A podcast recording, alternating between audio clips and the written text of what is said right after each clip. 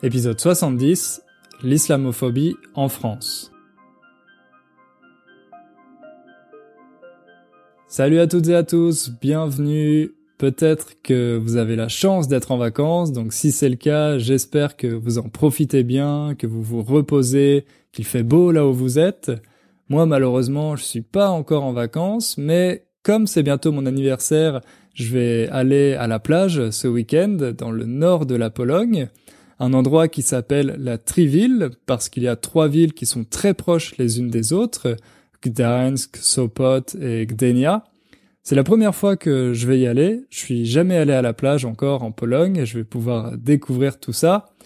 Apparemment, il va pas faire très chaud, mais comme il y a beaucoup de choses à visiter, je suis sûr que je vais pouvoir en profiter d'une manière ou d'une autre. Et j'ai bien besoin de ce petit week-end de repos parce que je travaille beaucoup en ce moment. Comme vous le savez peut-être, j'ai commencé à travailler sur mon prochain programme, un programme qui doit vous aider à mieux comprendre le français oral, en particulier en analysant différentes interviews. J'ai commencé à monter les premières leçons et je suis très content du résultat. Ça me plaît vraiment, je pense que ça va être très utile. Donc j'ai hâte de pouvoir vous montrer tout ça. Normalement, au mois de septembre, le programme sera prêt et je pourrai le sortir. J'en suis pas encore sûr à 100%, mais pour tenir cette date, il va falloir que je mette les bouchées doubles. Alors ça, c'est une expression. Mettre les bouchées doubles, ça veut dire travailler encore plus. On pourrait dire doubler ses efforts, mettre les bouchées doubles. Moi, je dois mettre les bouchées doubles pour finir ce programme à temps, et ça, malheureusement, ça implique que je ne vais pas avoir le temps de publier d'épisodes cet été. Donc là, c'est le dernier épisode pour le moment. Vous inquiétez pas, c'est pas le dernier dernier épisode, mais je vais pas en publier de nouveau jusqu'au mois de septembre, a priori. Je vais faire une petite pause pour pouvoir me consacrer à la finalisation du programme. J'espère que vous ne m'en voudrez pas, et si vous voulez continuer à me suivre, vous pouvez toujours me trouver sur YouTube parce que je vais continuer à publier une nouvelle vidéo chaque semaine. Vous savez que c'est ma bonne résolution et j'ai très envie de la tenir, donc ça je vais continuer à le faire. Si vous m'avez envoyé un email récemment, je vous ai peut-être pas encore répondu et je voulais m'en excuser. Je suis désolé mais j'en ai reçu énormément ces derniers temps, donc j'ai pas encore eu le temps de répondre à tout le monde. Je vais essayer de rattraper mon retard et de le faire, mais si vous m'avez écrit et que vous n'avez pas encore reçu de réponse de ma part, là encore ne vous inquiétez pas, vous allez en recevoir une, mais ce sera peut-être dans quelques jours. En parlant de ça, il y a un auditeur qui m'a envoyé un enregistrement il y a quelques semaines, un auditeur qui s'appelle Joaquin, et on va écouter tout de suite son témoignage. Salut Hugo et tous les autres euh, je m'appelle Joaquin et j'habite au Canada. Euh, j'ai commencé à apprendre le français à l'école primaire et au lycée, j'ai également continué à apprendre le français. Mais après mes études, nous sommes éloignés de plus en plus au cours des années. Maintenant, euh, je suis revenu à le français avec votre aide et je suis très content pour le faire. Mais c'est assez difficile à trouver quelque chose euh, comme ce podcast, où ce n'est pas si difficile à comprendre euh, comme d'autres ressources, mais aussi que euh, c'est c'est pas trop facile. Et sans parler du fait que c'est gratuit, en particulier euh, pour une étudiante dans l'université qui doit avoir un budget serré. euh, enfin, euh, la seule chose euh, que me manque, euh, que je pense que me manque dans mon chemin ou mon voyage en français, c'est de parler avec d'autres. ce que je vais bientôt essayer sur le site Italki. mais je sais que sans votre aide, je ne serai pas à ce niveau. Et encore, encore, je voudrais te remercier pour tout, Hugo. Euh, merci et à la prochaine podcast. Au revoir. Merci pour ton message, Joaquin. Ça me fait toujours très plaisir quand j'entends que le podcast a motivé quelqu'un à reprendre son apprentissage du français. C'est vraiment pour ça que je l'ai fait, pour vous aider à améliorer votre français en faisant des choses qui ne demandent pas trop d'efforts et qui sont plutôt motivantes. Je trouve aussi que c'est très cool que tu aies décidé d'essayer Italki pour parler avec quelqu'un. C'est quelque chose que je vous recommande souvent. Si pour vous parler c'est important, eh bien il faut pratiquer. Et une façon de pratiquer, c'est de trouver un partenaire de langue sur les différents sites que j'ai l'habitude de vous recommander, Italki, Conversation Exchange, etc., etc. Joaquin, je trouve que tu te débrouilles déjà très bien, tu as déjà un bon niveau de français, donc je me fais pas de soucis pour toi, je suis sûr que après quelques heures de conversation, tu seras déjà beaucoup plus à l'aise. Aujourd'hui, on va parler d'un sujet qui me tient à cœur. Ça, c'est une expression. Tenir à cœur, ça veut dire que quelque chose est important pour vous. Quand quelque chose est important pour nous, on essaye de le garder près de nous, près de notre cœur. Moi, ce sujet qui me tient à cœur, c'est l'islamophobie. On a déjà parlé dans le podcast de l'antisémitisme, du racisme, de l'homophobie, mais il faut savoir qu'en France, il y a une autre minorité qui est souvent victime de discrimination, les musulmans. Pour bien comprendre le problème, il faut commencer par définir ce qu'est l'islamophobie. L'islamophobie, c'est une hostilité envers l'islam et les musulmans. Quand j'ai commencé à faire des recherches un peu plus approfondies pour vous parler de ce sujet, j'ai découvert qu'il y avait assez peu de résultats sur Google parmi les grands médias traditionnels, les médias que j'utilise habituellement pour faire mes recherches et pour trouver des informations en préparant les épisodes. Alors ça, pour moi, c'était déjà un signe, ça m'a mis la puce à l'oreille.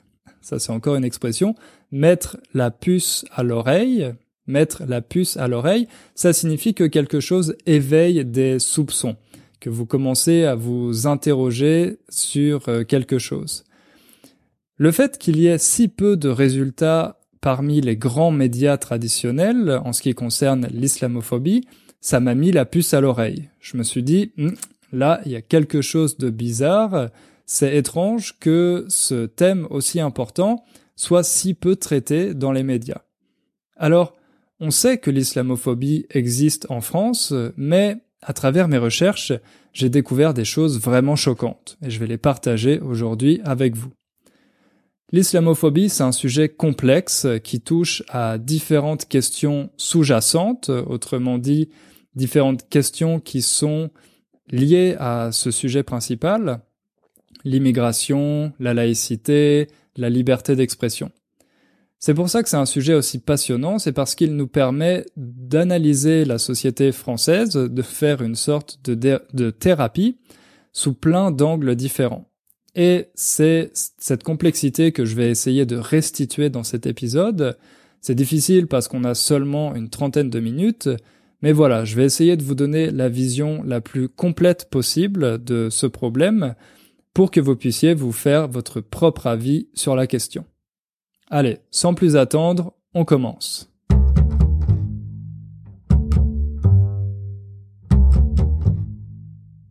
Cette année, à la fin du mois de février, il y a une polémique qui a beaucoup fait parler d'elle sur les réseaux sociaux et dans les médias. Une polémique qui concerne un magasin d'articles de sport qui s'appelle Decathlon. Peut-être que vous connaissez ces magasins, peut-être que vous en avez dans votre pays.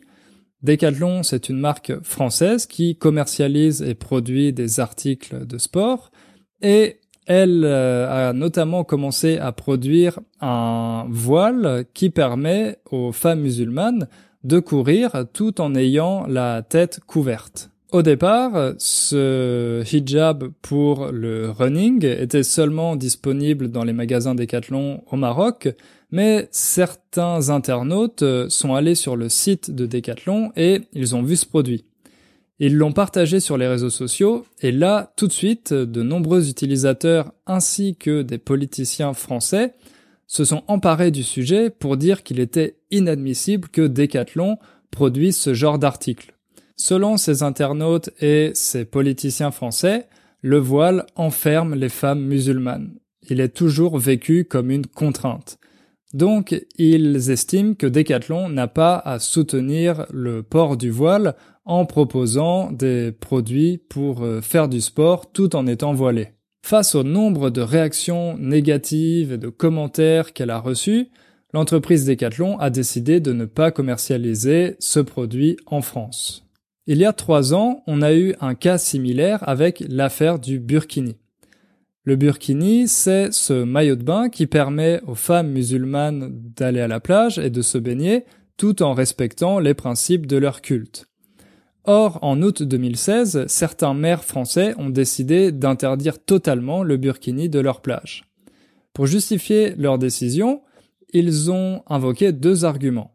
Le premier, c'était de dire que le burkini représentait une menace pour l'ordre public. Il faut se rappeler qu'en 2015, la France a connu deux vagues d'attentats terroristes revendiqués par des organisations islamistes. Ce qui fait que ces maires euh, ont déclaré que les Français vivaient déjà dans un climat de peur et que d'avoir des symboles aussi visibles que le burkini à la plage, c'était quelque chose qui pouvait créer des désordres. Ça, c'était un argument un peu flou et pas vraiment recevable. Et le deuxième qu'ils ont invoqué, c'était de dire que le burkini ne respectait pas le principe de laïcité. Et ça, justement, ça fait partie des attaques récurrentes envers la communauté musulmane.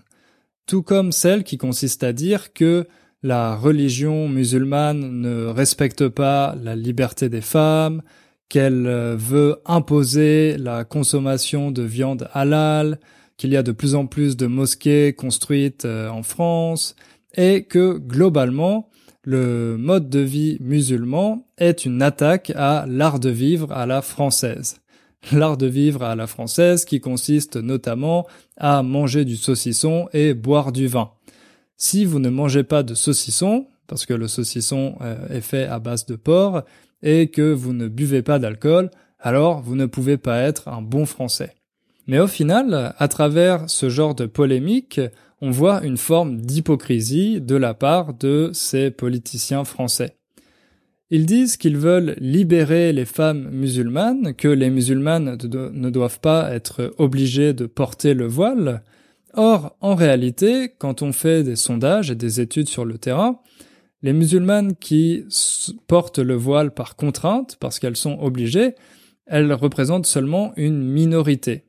La grande majorité des musulmanes portent le voile par choix, et en les forçant à ne pas porter le voile ou à ne pas porter de burkini à la plage, eh bien ces politiciens veulent leur imposer un certain code vestimentaire. Donc on peut se demander où se trouve la liberté des musulmanes dans tout ça. Ce qu'on voit aussi, c'est que le principe de laïcité est invoqué pour pouvoir discriminer cette communauté musulmane. Au départ, quand la laïcité a été euh, adoptée en France avec la loi de 1905 de séparation de l'Église et de l'État, la laïcité était une liberté. C'était la liberté de pouvoir choisir et suivre le culte euh, qu'on voulait. Or, de plus en plus, la laïcité est en train de devenir une forme d'interdiction. Par exemple, depuis 2004, il est interdit de porter des signes religieux dits ostentatoires à l'école en France. Le problème, c'est que cette loi discrimine de facto les musulmans. Parce que si vous êtes catholique, eh bien, vous pouvez porter une petite croix et euh, la cacher en dessous de votre t-shirt et aller à l'école sans aucun problème. Or, si vous êtes musulmane et que vous voulez porter un voile, eh bien, le voile est considéré comme un symbole ostentatoire parce qu'il est visible. Ce qui fait que dans la pratique, ces lois sur les signes religieux ostentatoires, elles concernent principalement les musulmans. Et puis, il y a des lois qui concernent directement la religion musulmane. Par exemple, depuis 2010, il est interdit en France de porter le niqab dans l'espace public.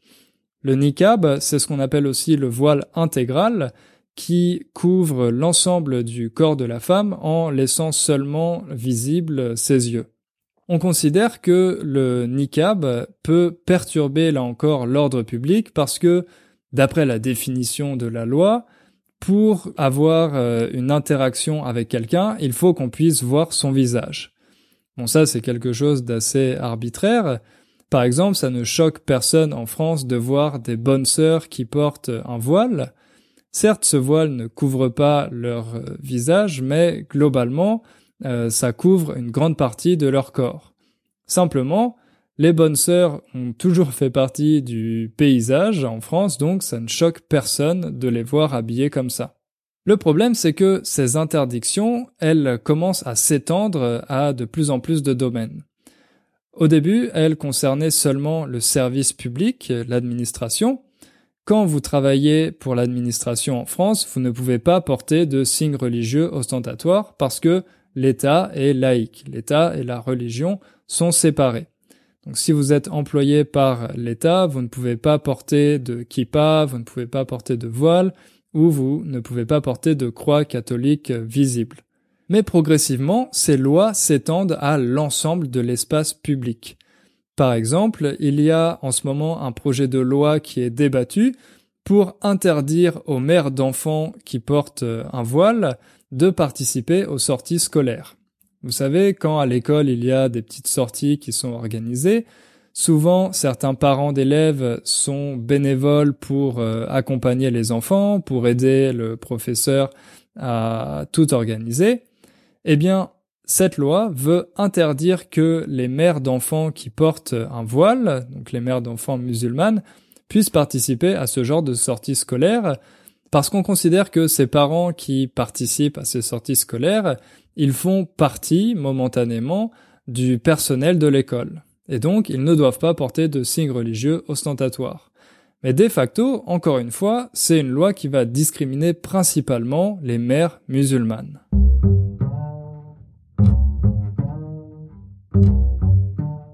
Cette question du rapport des musulmans à la laïcité, elle nous interroge plus largement sur leur place dans la société.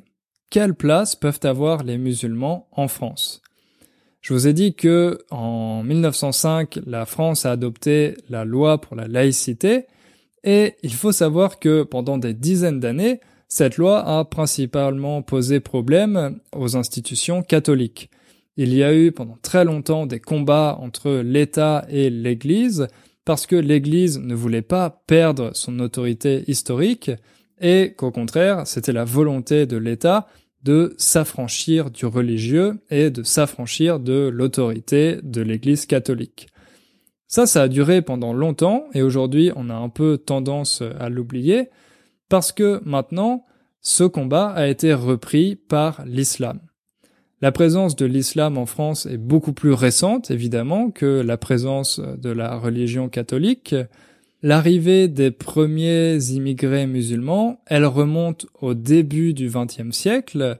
C'était des immigrés qu'on faisait venir des colonies françaises, parce que vous savez que la France avait colonisé le Maghreb, l'Algérie, le Maroc, la Tunisie, et on utilisait une partie de ses habitants comme main-d'œuvre. Il y en a notamment qui ont participé à la construction du métro parisien au début du XXe siècle. Ensuite, on les a utilisés comme chair à canon. Ça, c'est une expression. La chair à canon, c'est littéralement quand vous utilisez des personnes pour aller se faire tuer pendant la guerre. La France a eu beaucoup recours euh, aux habitants des pays du Maghreb pour participer à la Première Guerre mondiale. Mais c'est surtout dans les années 50 et 60 que les principales vagues d'immigration d'origine maghrébine sont arrivées en France, parce qu'à ce moment-là, le pays avait besoin de main-d'œuvre pour se reconstruire et se moderniser, notamment dans l'industrie automobile. Et comme la religion dominante dans les pays du Maghreb, c'est l'islam, logiquement, il y a eu de plus en plus de musulmans en France. Au départ, l'islam n'était pas vraiment une source euh, d'inquiétude, les responsables politiques n'y faisaient pas attention, ils considéraient que ces musulmans s'étaient socialisés dans leur pays d'origine, donc c'était normal qu'ils aient une religion différente et des valeurs, des coutumes différentes, mais ensuite, quand la deuxième génération est arrivée, autrement dit les enfants d'immigrés qui sont nés en France, l'attitude a changé. On s'est dit que si ces enfants voulaient être considérés comme pleinement français, ils devaient adopter les valeurs françaises. Autrement dit, ils devaient s'assimiler totalement. Là, je vous renvoie à l'épisode que j'ai fait sur ce sujet, sur le sujet de l'immigration en France, épisode numéro 38, dans lequel je parle un peu des différents modèles d'intégration. En France, le modèle d'intégration, c'est l'assimilation. Donc la République française garantit l'égalité à ses citoyens, à condition que ces enfants d'immigrés s'intègrent. Et s'intégrer, ça veut dire s'assimiler, adopter totalement les valeurs françaises. Or, la religion, et en particulier la religion musulmane, ça ne fait pas partie de la culture française. C'est pour ça qu'on a progressivement interdit aux musulmanes de porter le voile à l'école. L'école est une forme d'intégration, elle doit permettre à tous d'obtenir une certaine éducation et ensuite d'avoir accès à un bon travail, mais la condition en retour c'est de s'assimiler et donc de ne pas porter de signes religieux ostentatoires. Ça, ça a donné lieu à de très nombreuses polémiques jusqu'à aboutir, comme je vous l'ai dit en 2004, à l'adoption de cette loi sur l'interdiction totale des signes religieux dits ostentatoires à l'école. Mais le problème, c'est qu'avec ce type de loi, on enferme les musulmans dans leur identité. On considère que si une personne est musulmane, elle ne peut rien être d'autre, elle est simplement musulmane. Et une personne musulmane n'a pas sa place à l'école parce qu'on a peur qu'elle euh, commence à faire du prosélytisme, à essayer de convertir d'autres élèves, même si évidemment, tout ça, toutes ces peurs, elles sont complètement irrationnelles. Et puis, progressivement, on a commencé à faire des amalgames, par exemple à se dire que tous les Arabes sont musulmans. Or, c'est bien évidemment faux, il y a de nombreux Arabes en France et dans d'autres pays qui sont athées ou bien qui ont d'autres religions que l'islam.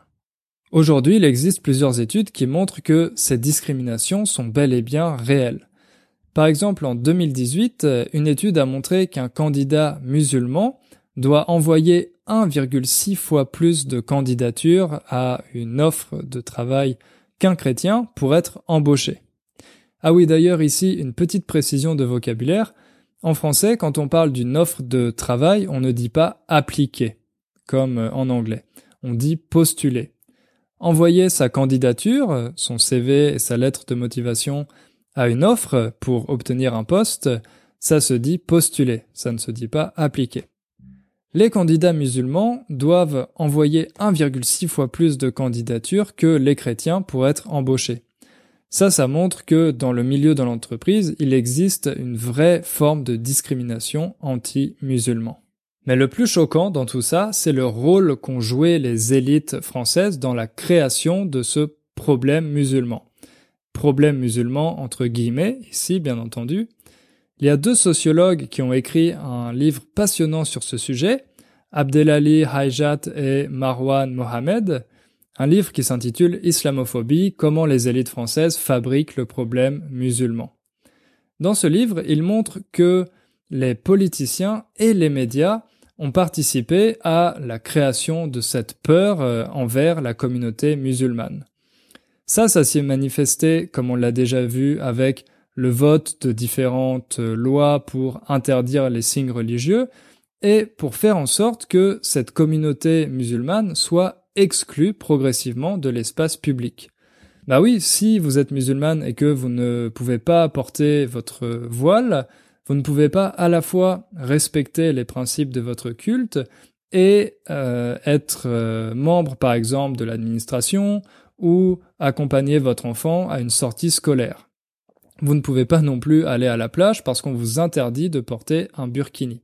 Et les politiciens qui ont participé à ce phénomène, ce sont pas seulement des politiciens de partis d'extrême droite.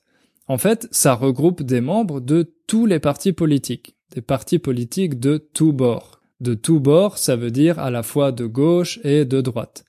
Par exemple, celui qui a mené ce combat contre le Burkini en 2016, c'était le ministre Manuel Valls, un ministre socialiste. En fait, les partis politiques se sont rendus compte que depuis les attentats de 2001 aux États-Unis, il existe une certaine peur dans la société vis-à-vis de l'islam. Donc, les politiciens essayent de capitaliser sur cette peur et de l'alimenter pour pouvoir gagner des voix aux élections. En fait, leurs discours sont stigmatisants, ils visent vraiment cette communauté musulmane en disant que les musulmans ne font aucun effort pour s'intégrer, qu'ils sont communautaristes, qu'ils euh, ne veulent pas se mélanger aux autres Français. c'est très pratique pour eux parce que ça leur permet d'avoir un bouc émissaire. On a déjà parlé de cette expression, un bouc émissaire, c'est quand vous prenez un groupe et que vous le désignez comme responsable de tous les problèmes. Pour une partie de la classe politique en France, le bouc émissaire, ce sont les musulmans. Et ça, c'est pas seulement le fait des politiciens, mais aussi d'une certaine élite culturelle et médiatique. Par exemple, il y a quelques années, l'auteur Michel Houellebecq a publié un livre qui s'appelle Soumission, peut-être que vous en avez entendu parler, et dans ce livre, il fait une espèce de projection futuriste dans laquelle la France, dans quelques années, serait gouvernée par un parti islamique. Ça, ça alimente cette peur qu'ont certains Français de voir la communauté musulmane prendre le pouvoir en France et effacer l'identité française, ses racines catholiques, etc. Bref, depuis les attentats du 11 septembre 2001 et surtout ceux de 2015, il y a en France une banalisation de l'islamophobie. C'est normal pour certains journalistes d'attaquer la religion musulmane, ils disent que ça fait partie de leur liberté d'expression. Et ce qu'ils ont tendance à faire de plus en plus, c'est d'assimiler les musulmans aux terroristes. Ils considèrent que tous les musulmans soutiennent des organisations terroristes comme l'État islamique.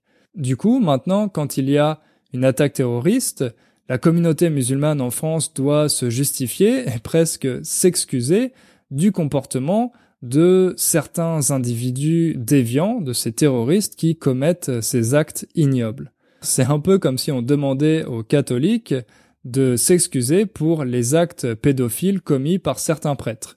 Personne ne demande ça aux catholiques, alors pourquoi on demande aux musulmans de s'excuser pour des attaques terroristes d'organisations islamiques radicales Ça n'a aucun sens. Mais le fait est qu'aujourd'hui, en France, certains journalistes n'ont aucun complexe à attaquer l'islam. C'est notamment le cas d'un chroniqueur qui fait très souvent polémique, qui s'appelle Éric Zemmour. Éric Zemmour a par exemple déclaré récemment que l'islamophobie n'existe pas. Selon lui, tout le monde a le droit de critiquer et de détester l'islam en vertu de la liberté d'expression.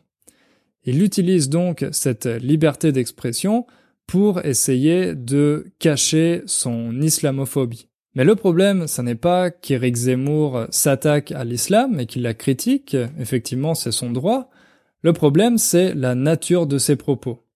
Très souvent, Éric Zemmour, dans ses articles et ses chroniques, appelle à la haine, il fait des amalgames, il cite des informations qui sont complètement erronées, tout ça pour créer, encore une fois, ce climat de peur et cette haine vis-à-vis -vis de la communauté musulmane.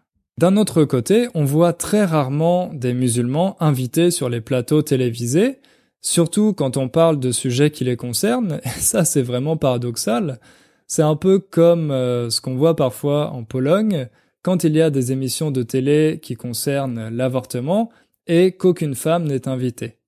C'est la même chose en France, souvent il y a des émissions et des débats sur l'islam, mais aucun musulman n'est invité à y participer. Ce qui fait que ceux qui dominent le débat, ce sont les islamophobes comme euh, Éric Zemmour.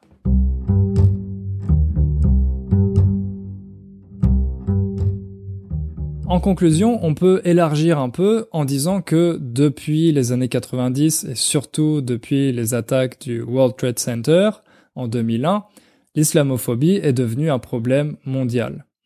Aujourd'hui, les discriminations, les insultes, les têtes de porc qui sont posées devant les mosquées sont devenues monnaie courante. Autrement dit, on les retrouve partout, c'est quelque chose qui est devenu habituel.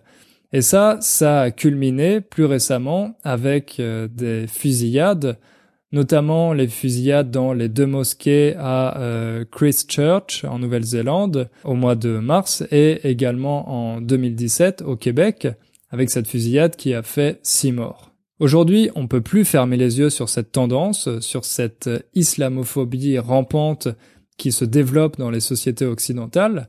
À mon avis, il est urgent de prendre la mesure du problème et d'adopter des résolutions qui permettent d'inverser cette tendance qui, pour le moment, ne fait qu'empirer. Voilà, encore une fois, c'était un épisode assez engagé. Si vous n'êtes pas d'accord avec moi, je vous encourage à m'envoyer un mail pour partager votre point de vue. On pourra peut-être commencer un petit débat. Mais avant de terminer, je vais laisser la parole à une auditrice qui s'appelle Finn. Salut Hugo, je m'appelle Finn et j'ai 28 ans. Je suis belge, mais j'habite à Gouda. Peut-être vous connaissez Gouda parce que c'est la ville du fromage aux Pays-Bas. Depuis quelques semaines, je suis en train de rafraîchir mes compétences de français. Je pense que c'est facile à écouter que je ne suis pas née en Wallonie, la partie de la Belgique francophone. Moi, je suis née à Bruges. Et d'ailleurs, ma langue maternelle, c'est le néerlandais. En école, j'ai eu des leçons de français entre que j'avais 10 et 18 ans. Mais malheureusement, j'ai oublié beaucoup. Avec cet message audio, je veux vous remercier de faire vos podcasts fabuleux. J'ai écouté déjà 21 épisodes et je les adore. Moi, je pense que les épisodes dans lesquels vous parlez de la société française sont les meilleurs épisodes.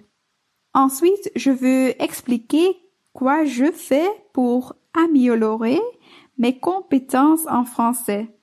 Comme j'ai dit, j'aime d'écouter vos podcasts. Je les écoute souvent dans le train, au travail ou en faisant de la nourriture. Un autre podcast que j'aime s'appelle Les aventures de Max et les légumes magiques. Une chaîne de grands magasins a fait ce podcast pour encourager les enfants à manger des légumes.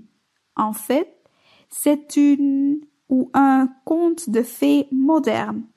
La version du podcast français est un peu trop difficile, mais malheureusement, il existe aussi une version en néerlandais. J'utilise les deux versions comme exercice. En plus, j'ai lu Le Tour du monde en 80 jours de Jules Verne et j'ai vu quelques films.